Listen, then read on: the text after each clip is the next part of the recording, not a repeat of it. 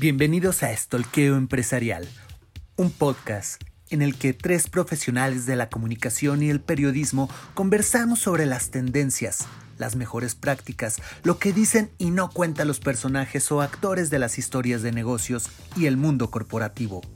¿Estás listo para stalkear con nosotros? ¡Comenzamos!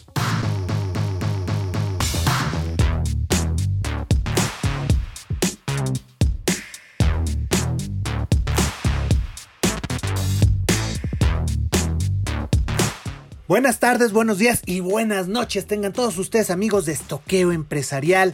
Muchas gracias por estar con nosotros. Como lo saben, esta es una semana más y no una semana del montón.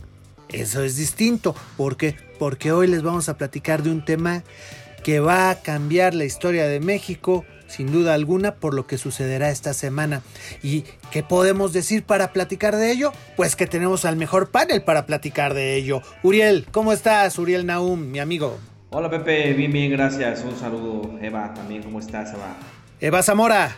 Todo muy bien amigos, ¿cómo están? Un gusto saludarlos. Bien decía Pepe, es una semana en la que a los godines estoy segura les va a interesar esta información. Eh, vamos a hablar también un poquito de de política, de actores, en fin, de, de todo un poquito. Va a estar bueno el día de hoy y pues nada, vamos a darle con todo muchachos. La reina del godinato desde WFM estará muy ocupada avisándole a sus godincitos, a todo el godinato, que tienen que regresar a sus labores. Pero antes de platicar de eso, de ese tema del regreso a sus labores. Antes del susto, antes del susto y de dejar de lado las chanclas. Sí, sí, sí. Eva, antes de que pase eso, danos las redes sociales. Les daré las redes sociales por última vez en chanclas y en short o pijama y va a ser así. Nuestras redes sociales, eh, recuerden que pueden escuchar, digo, eh, vernos, perdón, y leernos, mandarnos comentarios desde Facebook, arroba Empresa, Twitter Empresa 1, Instagram y LinkedIn Empresarial nuestro correo electrónico gmail.com y las plataformas en donde nos pueden escuchar. Recuerden que estamos en Apple Podcast, iBox, Anchor, SoundCloud y Spotify. Perfectamente bien contestado, mi querida Eva. Y sí, esta semana muchos, muchos ya dejan las chanclas, dejan el short, dejan la playera porque empiezan a regresar a sus actividades. ¿Cómo está esto, Eva? Platícanos ahora sí ampliamente. Sí, recientemente eh, a través de diferentes diarios, entre ellos Milenio, eh, publicó una nota que decía que CDMX anuncia regreso de oficinistas y bueno, pues al respecto hay ciertas posturas con obviamente algunos eh, directores de cámaras, de asociaciones. La nota señala que alrededor de entre 200 y 500 mil personas estarán regresando a las oficinas de los principales corredores de la Ciudad de México de manera paulatina y se pretende que se abran alrededor de 20% justo de estos corporativos. Eh, de alguna manera esto a lo que obedece o es que bueno, pues se necesita reactivar la economía, que ya hay una cierta estabilidad, de hecho en en este tema de la pandemia que estamos viviendo. Y bueno, pues el, dirigente de la Coparmex, Armando Zúñiga, explicó que cada empresa y corporativo decidirán cuántos empleados van a regresar a las oficinas y cuántos van a permanecer en trabajo a distancia.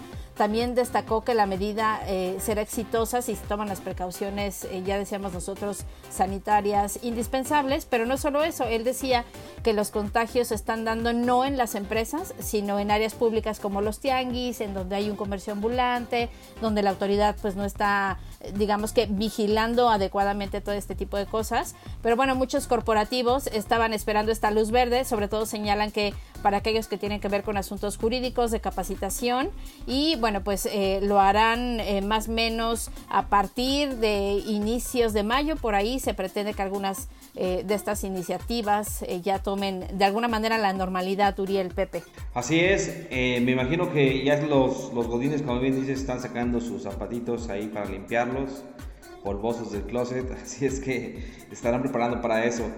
La verdad, a mí el reto en términos de comunicación me parece que están las empresas. Eh, cómo le están comunicando sus empleados el regreso, cómo están organizando el regreso, pero además una cosa muy importante, cómo se van a poner de acuerdo para eh, de alguna forma accionar todas las políticas que tienen que ver con un regreso que nunca va a ser igual al que tenían antes o al que teníamos antes de la pandemia.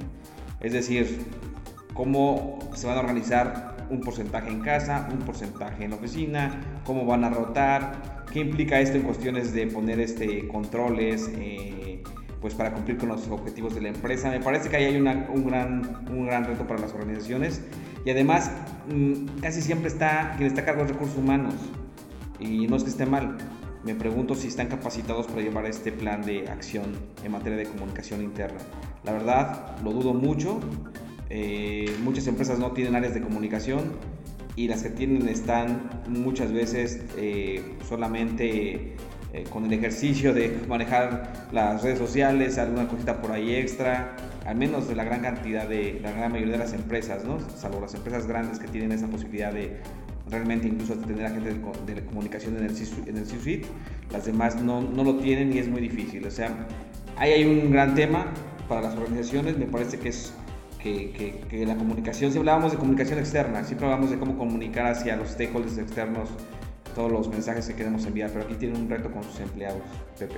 La comunicación interna va a ser el reto para poder decirles, o sea, se van a llevar ese reto de poder decirle a los empleados, ¿sabes qué? Vamos a regresar con estas eh, características, a lo mejor en un regreso escalonado o a lo mejor en trabajo mixto unos días aquí, unos días allá, eh, los días que tú vengas eh, no van a venir estos otros personajes, cuando esas otras personas vengan tú no vienes, o sea, para guardar los espacios, pero yo no veo la preocupación o la problemática ahí. Yo veo un subtexto que es la problemática de que ya vamos a estar todos por todos lados. Ya también se está hablando del regreso de los estudiantes y la aceleración de la vacunación a los profesores. Es decir, una urgencia por parte del gobierno federal para que se reactiven las, ahora sí que reactiven actividades, válgase la rebusnancia, de todas las actividades sociales y económicas en el país, o las más posibles.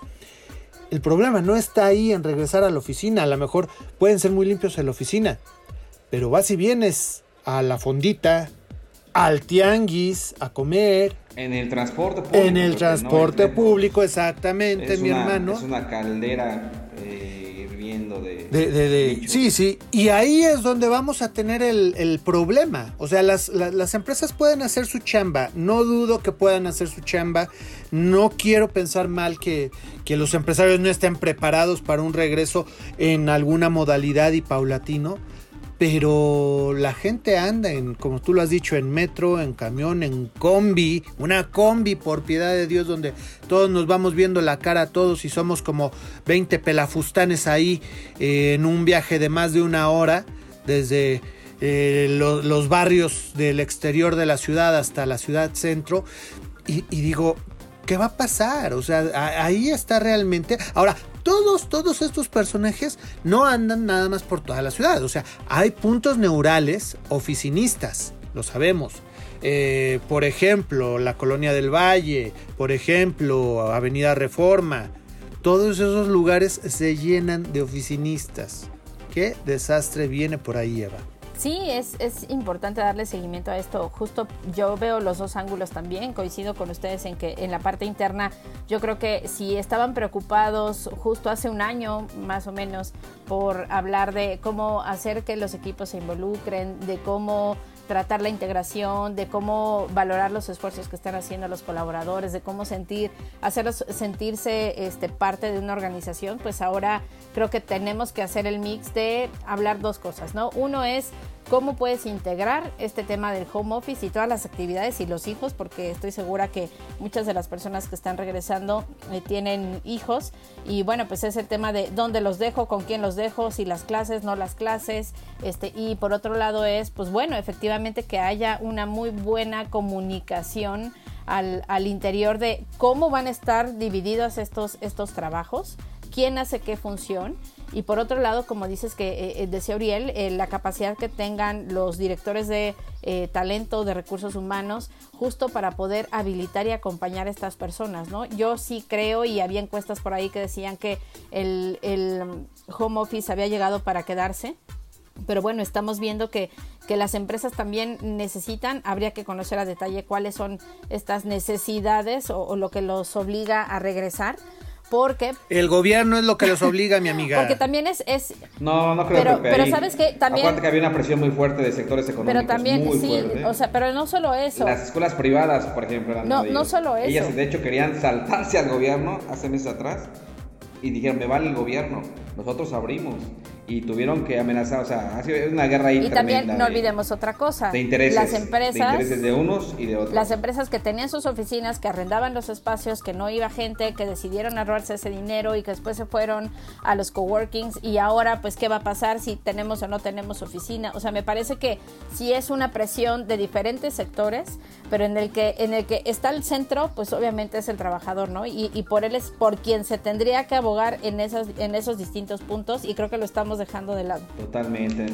Uriel, para que termines tu, tu, participación al punto, me decías, no, no es el gobierno, son todos, son diferentes actores. Sí, es el gobierno, son los otros actores este, económicos, este, efectivamente, pero quienes están ah, pensando al final, o, o en quien no piensan justamente es en el empleado, como bien dice Eva. O sea, la verdad, aquí sí, sí, sí arroja la, la tiranía de la economía por parte de las empresas y la tiranía de la popularidad por parte del gobierno es muy cruel con la gente, porque, o sea, la gente les vale un cacahuate, o sea, ¿cuánta gente realmente está dispuesta a regresar? Esa es una cosa. Eh, y por un lado el gobierno buscando pues que ya no se les venga para abajo su, popularidad y por otro lado las empresas que dicen a ver pues a mí me, no me importa cómo le hagas yo quiero eh, generar rentabilidad que es mi fin pues pasan sobre lo que tengan que pasar, ¿no? Como en este caso. Y el caso, y el caso es Estado de México, ¿no? Que ya va a pasar a semáforo amarillo. Así es. Justo porque ahora quieren ampliar más las actividades, las plazas. Bueno, pues todo obedece a una presión, eh, sí, de gobierno empresarial, en donde todo mundo quiere tener. Y, y, y, todo tiene. No, todo tiene efectos, ¿no? Tarde o temprano. O sea, tú lo decías, Pepe. O sea, y al final, ¿cuáles son los efectos? Pues los efectos los estamos viendo en un país como la India, ¿no? donde en este momento está muriendo una persona cada cinco minutos. Es terrible en las calles, la manera en que pasan las imágenes de cómo están incendiando pues, a las personas básicamente en ciertos lugares o en donde si está en la calle, en la calle lo hacen, ¿no? Para que el virus no se esparza más. Entonces está muy complicado. Y por otra parte también me pregunto cuántas empresas están realmente preparadas para el regreso. O sea, ¿cuántas, por ejemplo, planearon su regreso con la gente, con sus colaboradores? La verdad, Pero tengo ¿sabes? muchísimas dudas, muchísimas Uriel, dudas perdóname. al respecto. Y creo que tampoco existen estudios que, que, que desafortunadamente, que nos puedan a, a ayudar a tener una visibilidad mejor. De Yo te interrumpí, Uriel, pero, pero sí es cierto. Por eso yo decía, apenas llevábamos un año en esta adaptación de cómo se está trabajando remotamente y ahora volvemos a cambiar la jugada en donde todo mundo, todo mundo al año seguimos siendo un caos, no hemos entendido muy bien las dinámicas de trabajo, siguen siendo problemas la infraestructura, los tiempos, se trabaja más en casa.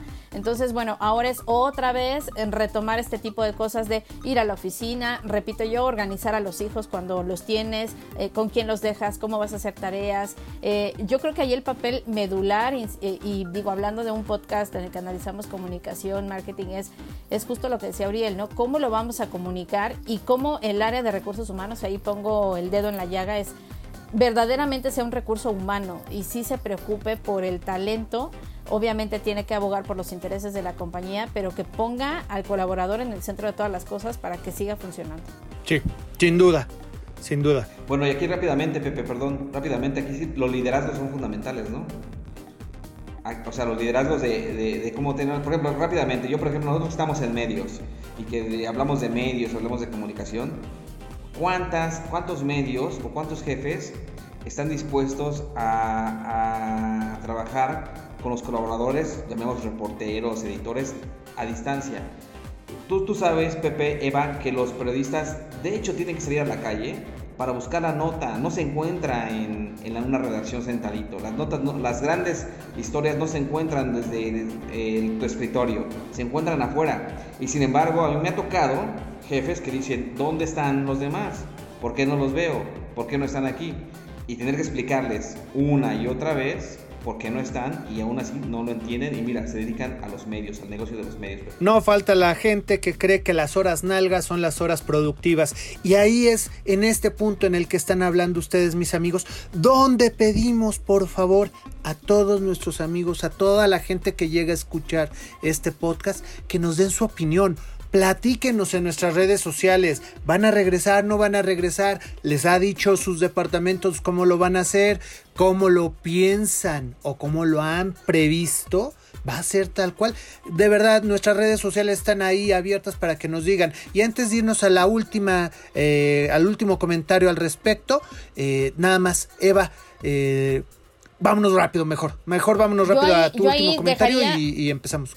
Dejaría la pregunta, Pepe Uriel, de qué opinan o cuál ha sido la experiencia de la gente que ya regresó, porque también es verdad que hay personas que ya están. Que ya están y que han sentido que les ha, se les ha devuelto la vida. Entonces eh, sería interesante saber de quienes ya regresaron cómo ha sido esta dinámica, les funciona, no funciona, este, es segura incluso, o sea, que compartan las prácticas. Y, por otro lado, los que no, pues bueno, ¿qué, ¿qué piensan al respecto del tema? Ahí está. Ahí están los cuestionamientos. Agradeceremos siempre, siempre sus comentarios, amigos. Y quienes agradecerán esta medida son los amigos de la industria del vestido, Uriel.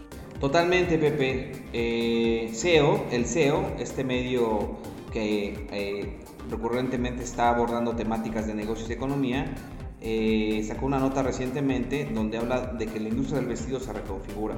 La industria del vestido se reconfigura luego del peor año en su historia. Es una nota que trae buen timing, me parece a mí, esta, a este sector eh, no deja claro sinceramente cómo se va a reconfigurar, pero sí deja claro que la industria la ha pasado muy mal.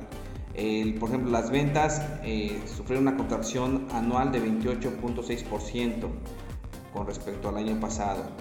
Eh, habla, por supuesto, de cómo diferentes segmentos del sector vestido han caído drásticamente, pero curiosamente uno no, que es el de la ropa deportiva. O sea, la industria se ha venido para abajo, no es nuevo, la industria eh, del vestido ha tenido, ustedes recordarán amigos, han tenido, ha tenido que competir duramente con, con China, por ejemplo, con Vietnam y con otros países este, asiáticos principalmente, eh, incluso algunos de, Honduras y, de Guatemala por las maquilas que están ahí. La, la, mexicana, la industria mexicana tenido que competir fuertemente y no se la ha visto fácil y bueno, con la pandemia le fue mucho peor. Pero decía yo, decía yo que el segmento deportivo ha, crecido. Y si, recuerdan, lo platicábamos ah, recientemente a propósito de por qué Liverpool estaba cambiando su comunicación hacia el segmento deportivo y dejando muchos otros segmentos ahí como, como de lado. Y es porque el segmento deportivo es el único que sí ha crecido en el sector vestido. Y pues tiene mucho que ver con que la gente, en un entorno tan complicado, con tanta crudeza e impacto en términos de salud física y mental, pues le está pasando mal y quiere de alguna forma eh, o ha tomado mayor conciencia de que la salud es lo más importante y la salud pasa por el ejercicio y el deporte, ¿no? Y no nada más eso. Es la ropa más cómoda, mi hermano. la verdad, es la ropa bueno, para claro, hasta para hacer home office, ¿no? Eh, es lo más cómodo. No es, no, es tu pijama, no son tus chanclas, pero son unos tenis cómodos. A lo mejor un shortcito por ahí o un pants cómodo. Y mira, es lo mejor que la puedes pasar. O sea, tiene cierta lógica lo que dices. Eh, además de, la, situación de la salud por la que pasa eso. Eva, ¿tú qué opinas? No, pues yo, yo estoy totalmente de acuerdo con ustedes. Yo, yo creo que hay ayudan las dos cosas, ¿no? Y, y es cierto, digo, la verdad es de, desde que estamos en esta modalidad, digamos, freelance, eh, trabajando desde casa, pues es cierto que todos los sacos y la ropa, tacones que tienes, este, pues los tienes guardadísimos y yo debo confesar a título personal que hay veces que ni siquiera me acuerdo en cuáles de todos los cajones tengo guardadas hasta los accesorios, porque es real. O sea, es que yo tenía esto y no sé ni dónde lo dejé, ¿no? Entonces, eso me parece interesante eh, y obviamente va a reactivarse, ¿por qué, no? Pues lamentablemente, así como en la ropa deportiva, ya sea por comodidad o por salud que se esté consumiendo, pues habrá personas que al regresar eh, verán eh, mermada, digamos, su, su salud y van a decir, subí de peso, necesito otro pantalón, necesito otra blusa, necesito otro vestido y van a ir a comprar, pero también es real que estas cosas han venido a acelerar el dinamismo de la industria en otro tipo de cosas, como estas aplicaciones de GoTrendier, por ejemplo, que si ya no tienes una ropa que, que ya no utilizas, pues la revendes. O recientemente por ahí leí hay una expansión que hay una startup de unas chicas del TEC de Monterrey que eh, están lanzando una aplicación también que se llama Waste, no Waste, Not Waste, perdón, en donde justo le están dando una doble vida a la ropa usada, pero también estamos viendo que hay cuentas de Instagram, seguramente de conocidos, en donde están vendiendo también este tipo de cosas, ¿no? Entonces, digamos que... Eh, yo creo que hay una muy buena oportunidad en, reinventar a esta industria otra vez. Eh, tenemos también encima los objetivos de desarrollo sostenible, lo voy a seguir diciendo todo este tiempo, en donde hay marcas que ya se preocupan justo por esto, ¿no? Y también hay, eh, así como a HM lo, lo, lo clasificaron dentro de estas marcas que que sí lucra o testea con animales, pues también es una de las marcas que anteriormente se había dicho que está haciendo responsabilidad social al decir si ya no utilizas una ropa, tráela y hacemos por ahí como un trueque, ¿no? Entonces es, es interesante cómo se está moviendo. Yo creo que también despierta el interés de, de muchos en términos de innovación, de qué tipo de telas, si vamos a, a utilizar o no utilizar, el e-commerce cómo se está manejando. Y bueno, pues esto también da pie a otro tipo de cosas como la, los este, asesores de moda o de imagen que también lanzan sus aplicaciones y están dando consejos a la gente que se queda en casa, ¿no? Entonces es, es una industria interesante y creo que va, va a dar mucho de qué hablar en los próximos meses a raíz de todos estos cambios que hemos tenido. Seguramente la industria de benditas, de Bandai, de, de curitas, tendrá un crecimiento exponencial durante las siguientes semanas por todos los pies ya aguangados que tenemos todos y, que ahora que tengamos que ponernos zapatos, pues vamos a requerir de estas curitas y de estas banditas. Así que ahí va el negocio. Y yo en lo personal nada más quisiera comentar que... Eh, el valor de ventas para la categoría de prendas de vestir sufrió una contracción anual de 28.6% a 364.900 millones de pesos al cierre del año pasado, de acuerdo a datos de INEGI, según la nota, como lo dijo Uriel, del CEO, eh, escrita por Ángela Alcántara, a quien quiero felicitar porque la nota está muy completa, está muy bien dada, muy bonita, con mucha información y unos gráficos preciosos. Felicidades al equipo del CEO y, y que nos demuestra que sí, los hábitos cambiaron, pero nada es eterno ni siquiera las pandemias. O, y en este caso, nos guste o no, vamos a tener que volver a ponernos esos zapatitos de tacón, esos zapatitos de charol. Y con zapatos de charol, Uriel opina mejor. Así que, mi hermano, para cerrar la nota. Para cerrar, efectivamente, mira, eh, la, la, industria se tiene que reconfigurar, reconfigurar. Pasa evidentemente por el e-commerce. Es una industria tradicional, no perdamos de vista. Alguna vez México tuvo una vocación muy importante en la industria del vestido, eh, desde lugares como Puebla, Veracruz, eh, en el Estado de México, toda esa franja de Naucalpan eran grandes plantas, por ahí siguen siendo algunas, pero en su, en los, hablamos de los 60, los 70, todavía en los 80 eran grandes plantas, este, en el centro incluso, ¿no? Estas fábricas de Izazaga, que, se, que eran edificios pesadísimos, por cierto, que, que la pagaron en el temblor del 85 por eso, pero más allá de eso, eh, era una industria pujante, digamos así, la industria del vestido. Y pues bueno, pasa por la reconfiguración sin lugar a dudas, la digitalización y se tiene que meter ahí si quiere sobrevivir. Algún momento, en algún momento se habló de ropa con eh, tecnología eh, de, primer nivel, como la nanotecnología por ejemplo, que ante la, ante la sudoración eh, ayudaba a que no olieras mal eh, o que cambiaras de color en diferentes este, contextos, etcétera, ¿no? Pero bueno, eso, se ha quedado ahí porque lo que menos está haciendo las empresas es invertir en otras cosas, pero tendrá que hacerlo en su renovación, sin lugar a dudas. Eva, para cerrar. Sí, coincido con Uriel. Eh, me parece que es una industria que, eh, digamos, nunca, nunca ha muerto en su totalidad. Siempre está produciendo, la gente consume eh, ropa, insisto, con este tema del e-commerce.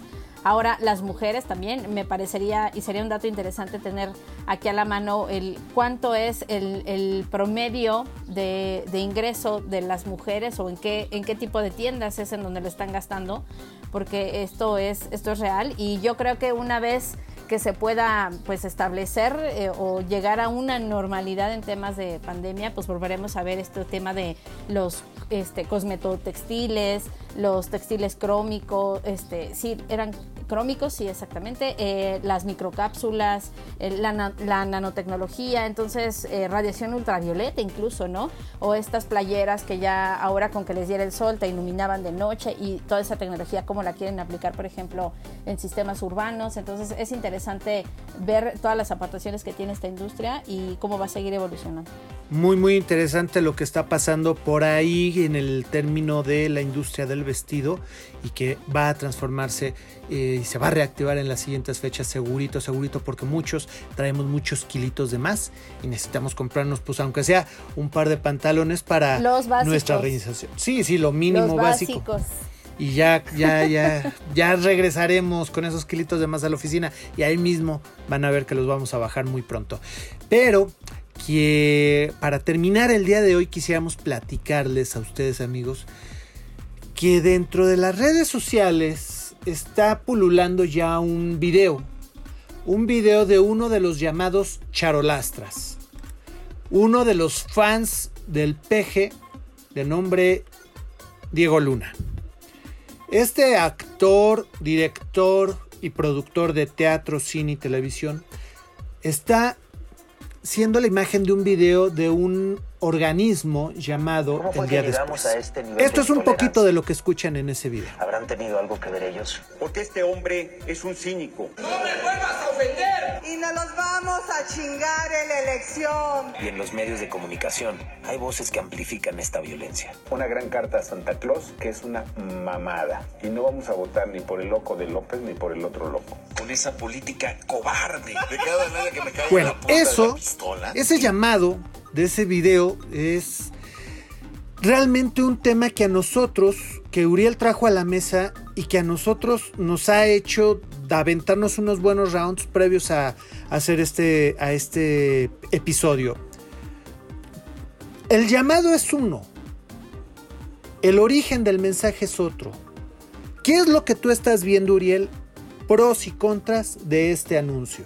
Pues mira, eh, es un mensaje, como bien dices, está en redes sociales, eh, está generando muchos clics, muchos comentarios. Llama a una tipo conciliación, digamos, ¿no? Conciliación entre los políticos, porque mencionan ahí, pues hay mucha violencia en México, pero a ver, veamos dónde comienza toda la violencia. Y entonces comienzan a pasar, evidentemente, como ya lo, como lo, como bien se escucha en el audio que acabas de colocar, Pepe, eh, comienzan a pasar imágenes donde los propios políticos se dicen unos a otros este, ataques. Ataques eh, y de todos los partidos aparentemente colores y sabores. Y entonces dice Diego, dice Diego Luna, esto es lo que ve la gente y por esto se replica en, las, calles y, en la vida social del, país. Efectivamente, con esa parte yo concuerdo. La manera en que también la política eh, comunica violencia y también genera violencia digamos hasta ahí, bien. ¿Dónde es donde se me hace eh, poco asertivo? ¿Dónde tuerce la, la, marrana el rabo? Así es, el, la persona con influencia que está lanzando sus mensajes. Pues en que Diego Luna, eh, desde 2018, si recordamos, y un poquito antes, estaba haciendo series de narcos. Y cuando justamente a él se le estuvo eh, criticando el que hiciera estas series donde los narcos aparecen como esos grandes cabecillas que la gente y sobre todo los jóvenes y niños pudieran buscar replicar, porque es el triunfador, es el yo todas las puedo, pues él que decía, ah, pues es que lo estamos dando a conocer, pero más bien para que la gente sea sensible a los grandes problemas del país y actúe en consecuencia. No estamos nosotros eh, intentando eh, de alguna forma poner ese road model del narco para que se replique, sino para que estas eh, imágenes donde se habla de estos narcos, pues dejen claro que no es un camino a seguir. Entonces no se trata de una apología. Para, para mí sí se, trata de una apología, Pepe, Eva. Para mí en su momento hacer este tipo de series donde el narco es todopoderoso y además consigue a las mujeres que quiere, eh, aplasta a su contrincante como quiere, eh, tiene el dinero que quiere, incluso a la máxima autoridad que son los gobiernos y, y, la policía en cuestión de seguridad, también los corrompe y trabajan para él, pues sí, se me hace una apología totalmente. Entonces se me hace incongruente. El mensaje no, el personaje se me hace incongruente que hoy quiera decirnos amor y paz a todos, cuando él mismo ha participado en estas series donde la paz y el amor es lo menos que está presente. Lo que está presente es la violencia, la corrupción, los balazos, las muertes para conseguir tus objetivos y pues ahí le paro. Pues yo con lo único que me quedo de Diego Luna, se los he dicho, es sus participaciones en Star Wars y ya está. no, no tomo más, no dudo, no dudo que pueda ser una persona talentosa, que tenga visión, que, que sea creativo, pero coincido plenamente en que eh, lo voy a decir así y tal vez soy la menos indicada, bueno, no tal vez, afirmo que soy la menos indicada, pero, pero justo estoy trabajando en ello y me apoyo mucho también en ustedes y, y bueno, pues es, creo que todos hacemos lo mismo en emitir mensajes, crear campañas que creen conciencia, que, pero después, ¿qué sucede? O sea, ¿qué pasa más allá de eso, no? Este, sí se ve una, un organismo que, pues viendo la página se ve bien estructurado, pero, pero ¿cuáles son esas acciones que, que, van a llevar a cabo? ¿Hay una continuidad? ¿Se avisa o no se avisa de las iniciativas? Siempre es ayudar a la asociación del amigo del amigo, no sé, o sea, creo que, que es cierto que, que las buenas intenciones siempre existen, pero llevarlas a cabo para transformar es lo más complicado. Y coincido plenamente en que, y me hicieron recordar mucho, ¿se acuerdan de este hombre Eduardo Verástegui? Cuando con Trump en la exactamente. Campaña. sí sí sí que exactamente. Pero recordarán yo veía varias entrevistas que decía que no que él ya había regresado al celibato y que no iba a este a tener relaciones con ninguna mujer pero que también no iba o sea fíjense por qué saco a colación esto porque él también decía yo me comprometí a no volver a hacer una película o en donde me invitaran a hacer una película en donde yo fuera el latino mexicano que siempre roba, que siempre este, está haciéndole mal a alguien, ¿no? Decía, yo no quiero eso y no voy a transmitir eso porque no me siento cómodo, ¿no? Palabras más, palabras menos. Y acá es igual. O sea, creo que tenemos que predicar con ese tipo de cosas. Pues aquí es peor, yo creo, Eva, aquí es peor, porque el otro hombre, estemos de acuerdo no con eh, intentó hacer un cambio al menos este en el lenguaje. Aquí no, aquí... Ah, pero ¿a qué, ¿a qué voy con esto? Voy a dejar de hacer nar eh, series de narco. ¿A qué, voy, ¿A qué voy con esto, no? Aquel dijo, no quiero más eso, no quiero proyectarlo y dice que lo dejó de hacer, que mejor él creó sus películas y, y ya ven que hizo una, creo que hasta católica o no, no sé qué pasó por ahí, pero, pero a eso voy. No quiero decir que sea el mejor ejemplo, pero sí a que seamos congruentes con todo este tipo de cosas. Por eso la comunicación y la reputación se construye desde eso, ¿no? Lo que dices, transfórmalo en hechos para que verdaderamente pueda hacer algo. No dudo, insisto, del talento, pero sí creo que estas series de narcos que en algún momento se volvieron hit, como ahora están siendo las series turcas y todas estas que pasan en televisión, este no, le veo ningún sentido. O sea, creo que es desperdiciar el tiempo, los espacios, la producción en, en, dar mensajes que no se están llevando a la acción. Ahora, yo. Yo desde el espectro de los mensajes, precisamente desde el análisis del discurso, yo la verdad, eh, primero que vemos, vemos a gente manifestándose y siendo atacada. Cortea las benditas redes sociales. Recordemos que Diego Luna es pro AMLO. No ha dicho yo estoy en contra de AMLO, nunca ha dicho eh, yo ya no creo en su campaña, en, en su proyecto, yo ya no creo en la 4T. No ha salido a decir nada de eso. Eso quiere decir que sigue militando o sigue eh, respetando las ideas de la cuarta transformación y del pejestorio. Y sale diciendo, hay mucho ruido en las redes, cuando antes él era de los que decía, benditas redes sociales que nos dejan opinar, ahora es, hay mucho ruido en las redes. Y los mensajes que se ven en pantalla son mentadas de madre al presidente por su ineptitud. Y a todo su gabinete por eso. Y a otros políticos también por eso. Entonces, ya lo que él antes decía, ay, benditas redes sociales, ya no son benditas redes sociales, ya son eh, malditas redes sociales. Y más porque hay un mensaje ahí clarito que se lee en contra de López Obrador. Corte A, críticas a columnistas de que son claramente columnistas que están en contra de López Obrador. Y los tacha de ser esos medios de comunicación que están en contra de, de, de parar esta estos enfrentamientos, este ruido, que son los que promueven el que se enfrente la gente. Y ahí aparecen personajes como Ciro Gómez Leiva, como eh, Sergio Zurita, de Dispara, Margot Dispara, y, y, que simplemente en el caso de Zurita podemos decirlo, él lo ha dicho abiertamente, me caga este güey, no me va, no soy de la 4T, él ha dado sus razones y tiene todo el derecho, Diego. Te lo digo, Diego Luna, tiene todo el derecho de opinar distinto a ti. El que siembra tormentas, cosecha tempestades. Y que sea bien escuchado eso. Porque después vienen imágenes de elecciones pasadas, donde viene el peje diciendo, tú, tú, tú y tú son, eres un ratero y tú, y después viene mí diciendo, y después viene Anaya diciendo, y después viene el Bronco diciéndole al otro puras descalificaciones. Recordemos que la campaña del actual presidente se basó en descalificaciones. Fue parte de su estrategia. Así que ya quieren pacificar cuando ellos mismos crearon todo este desmadre. Y ojo, cuando vemos a diversos políticos en estas imágenes, vemos a un Oroña de entrada del PT. Y después vemos a alguien del PAN y alguien del PRI y alguien de movimiento. Vemos de todos los partidos menos de Morena. O sea, no me chingues, güey. O sea, no mames. Pendejo no soy, cabrón.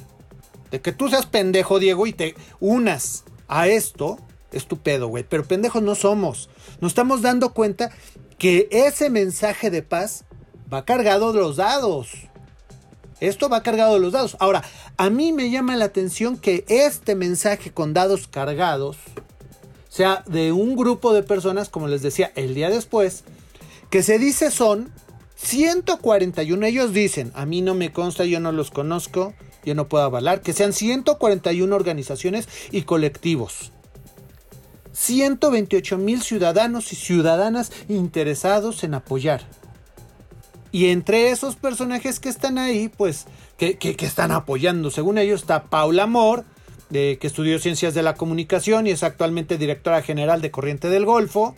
Eh, está socio fundador de la agencia ECO y director de la división ECOLIV en México, Diego Jiménez Labora. Diego Rabaza, editor, escritor y librero, dice ahí, miembro del Consejo Editorial Sexto Piso. Eh, Raúl David Vázquez, periodista y locutor de radio con más de 25 años de experiencia y que eh, ha estado en eh, espacios como Reactor W. O, o, bueno, para que les entienda más, un tal, el tal Raúl David, alias el Sopitas. Aquí ya no es el Sopitas, aquí es Raúl David. Eh, Vázquez. Y en el consejo está Yesnaya Elena Aguilar, Laura García Curdier, Catalina Pérez Correa, Miguel Pulido, Uriel Reyes y Javier Risco junto a Paulina Suárez. Con toda la honestidad del mundo. O sea, no mamen, es gente que ya ha tirado los dados y ya sabemos a qué lado le masca la iguana.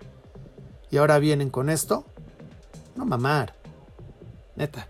O sea, yo en lo personal me, siento hasta atacado de que nos quieran ver la cara con estos discursos cuando ellos mismos han hecho muchos eh, cuestionamientos y han puesto parte.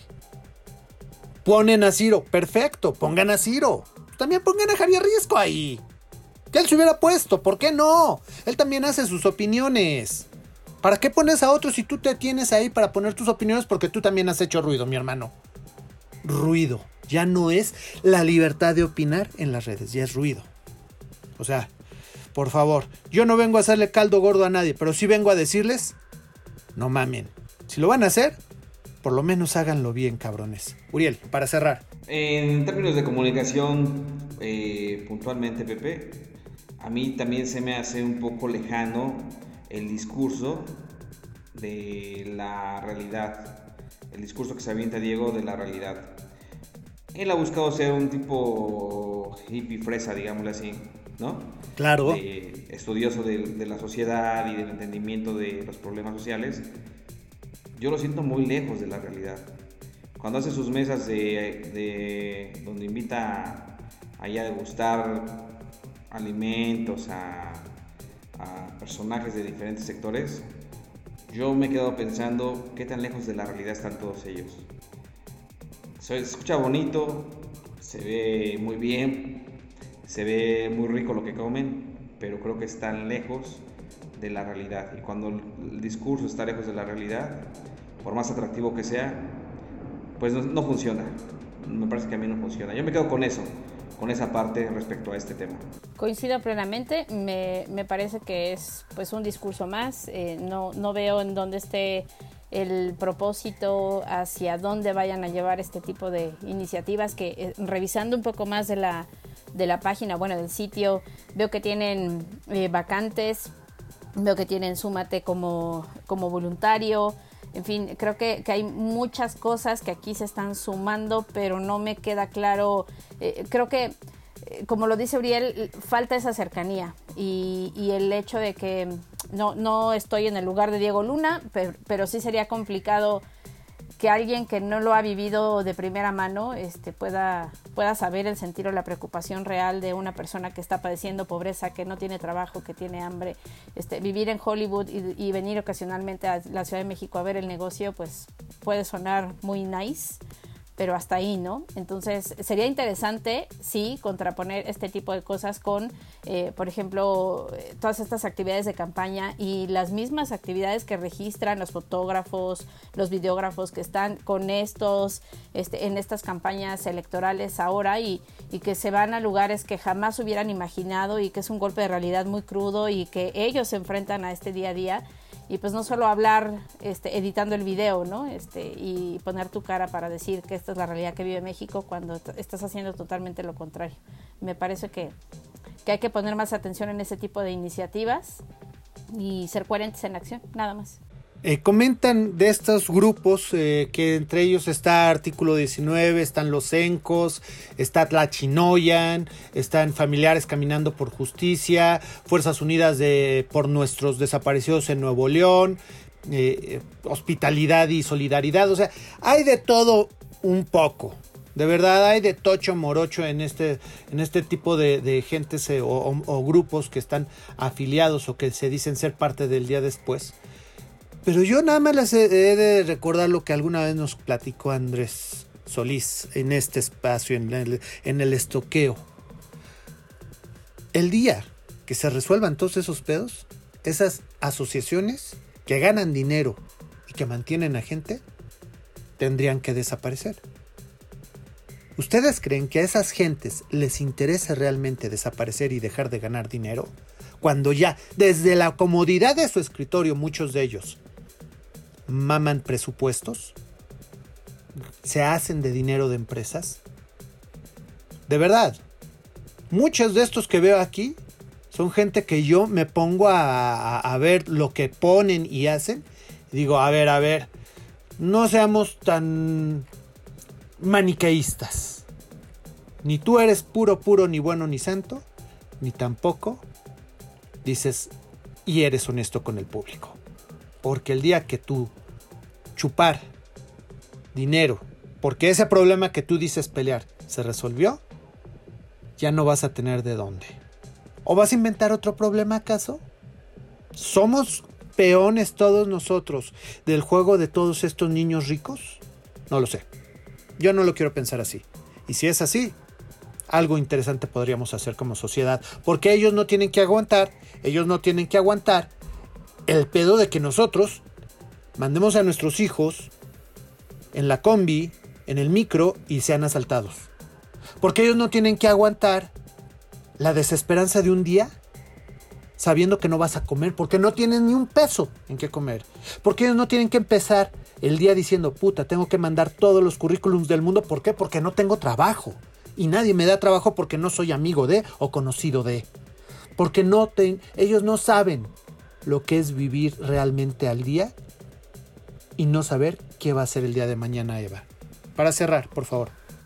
Sí, eh, fíjate que leía yo los objetivos y la misión, la visión, y viendo el video, la verdad me genera ruido. Eh, me parece que el video para nada habla en, en, una presentación de qué es el día después como organización.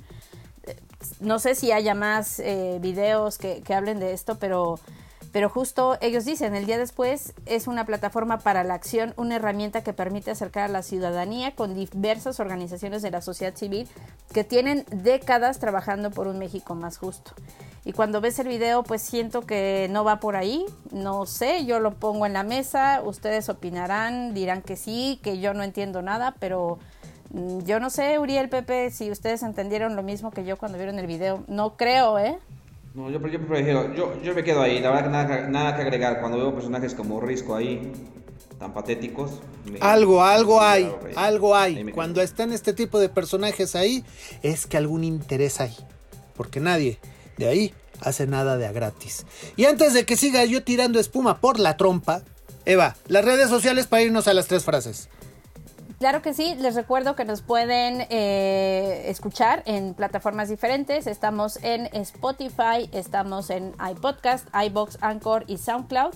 Nuestras redes sociales, Instagram y LinkedIn, Estorco Empresarial, Twitter, Estorco Empresa 1, Facebook, Estorco Empresa y nuestro correo electrónico, estorcoempresarial.gmail.com, en donde les agradecemos todas esas eh, eh, boletines de prensa, eh, todas estas invitaciones para conversar con, con sus clientes. La verdad es que hay propuestas bastante interesantes y les pedimos un poquito de paciencia, estamos respondiendo y considerando cada uno para darle el debido espacio y la atención que merece. Bueno, pues vámonos con la primera frase, Eva. Uriel, tambores. Frase número uno. Y aquí va, muchachos. Y dice así. Esta es una frase que le encantó a Uriel, le gustó y dice, los medios de comunicación son la entidad más poderosa de la Tierra. Ellos tienen el poder de hacer culpable al inocente e inocente al culpable. Y este es el poder, porque ellos controlan la mente de las masas. Ay, güey. ¿Quién? ¿Eso quién lo dice? Esto es de Malcolm X, así dice. Malcolm, el del medio. Exacto. El magneto de, de la vida real. Vamos con la frase número dos. Este es una frase anónima, eh, me encantaría saber quién la dijo, pero no tenemos el dato a la mano. Dice, el gran problema con la comunicación es que no escuchamos para comprender, escuchamos para responder. Nos aguantamos, nos aguantamos, nos la tragamos toda y completita. Frase número 3. Y esta dice más o menos así, es de Sócrates y dice, si quieres gozar de una buena reputación, preocúpate en ser lo que aparenta ser. Ahí nomás. Excelente frase. pa- para ese del último. No más digo, Del último estoqueo. Pues muchas gracias, Uriel. Carnalito, gracias por esta transmisión. Gracias, gracias Pepe, gracias Eva, gracias amigos que nos escuchan y seguimos con las entrevistas Pepe, hacia adelante para que no se las pierdan, con personajes líderes de sectores, líderes de diferentes industrias y ramas de la comunicación, así es que no se pierdan las, estas entrevistas que vienen por ahí. Eva Zamora. Muchas gracias Pepe Uriel, también a nuestros stalkers y bueno, pues darle las gracias una vez más por ya casi el año que estamos a punto de cumplir, vienen cosas eh, nuevas, interesantes y también celebrar y felicitarnos a nosotros porque hemos sido, la verdad es que bien recibidos, hemos tenido comentarios eh, buenos, también agradeceríamos los malos, pero pues nada, seguimos al pie del cañón aquí muchachos, nos vemos otra semana. Y yo soy Pepe Rodríguez. Muchas gracias, Chaparrita.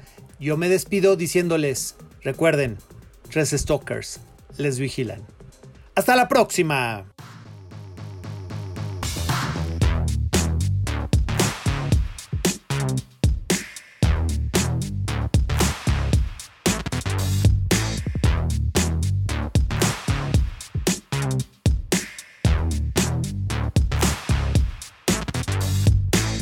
Fue Stalkeo Empresarial, un podcast dedicado a analizar y opinar sobre los acontecimientos empresariales en México y el mundo. Te esperamos en nuestro siguiente programa, no sin antes recordarte que tres stalkers te vigilan.